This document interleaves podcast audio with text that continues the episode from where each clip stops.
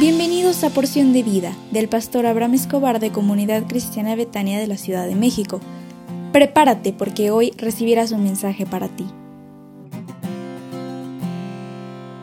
Hola, ¿cómo estás? Muy, pero muy, muy buenos días. Oye, qué alegría me da que al despertar puedas eh, tú mirar todo lo que Dios tiene preparado para ti.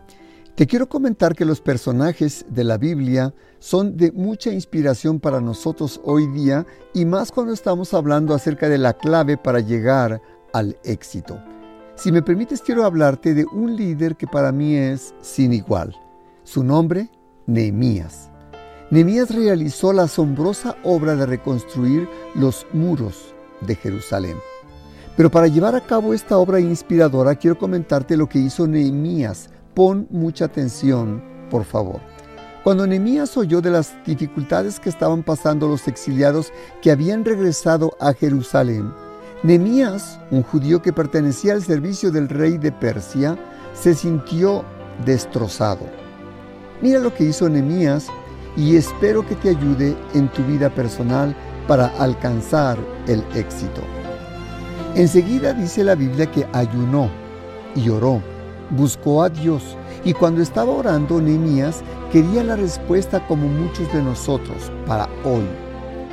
Pero Nehemías aprendió que se debe tener paciencia para que la respuesta llegue y para que su desesperación no fuera tan tortuosa, tardaron cuatro meses en recibir esa respuesta a su vida.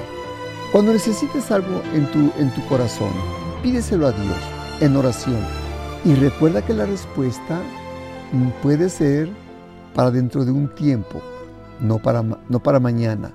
La Biblia dice que viendo la tristeza de su rostro, el rey de Persia le preguntó cuál era el problema. Nemías le explicó lo que sucedía en Jerusalén y pidió permiso para poder ir y reconstruir los muros. El rey se lo dio, pero dejó claro que quería que Nehemías diera vuelta y que regresara a su trabajo como copero real. Mira lo que hizo Nehemías. Tras inspeccionar los muros de noche para mantener sus planes en secreto, porque había muchos enemigos, Nehemías animó a los líderes para reconstruir los muros.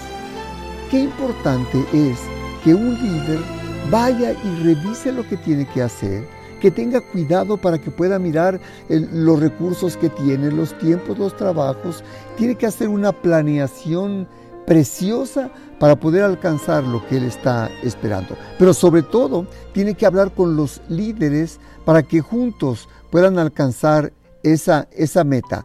Pero tenía que animarles para que el trabajo que iba a ser complicado, porque tenía enemigos, tenía que tener un grupo de líderes que, que estuvieran con él y que le ayudaran en todo lo que se necesitaría. Dividió la tarea en 42 grupos y los involucró a todos, asignándoles secciones cercanas a donde vivían, asegurando su protección.